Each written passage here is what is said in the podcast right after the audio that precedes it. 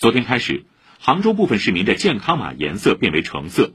与以往黄码、红码不同，橙色健康码意味着本人处于疫情防范区内，存在一定疫情感染风险。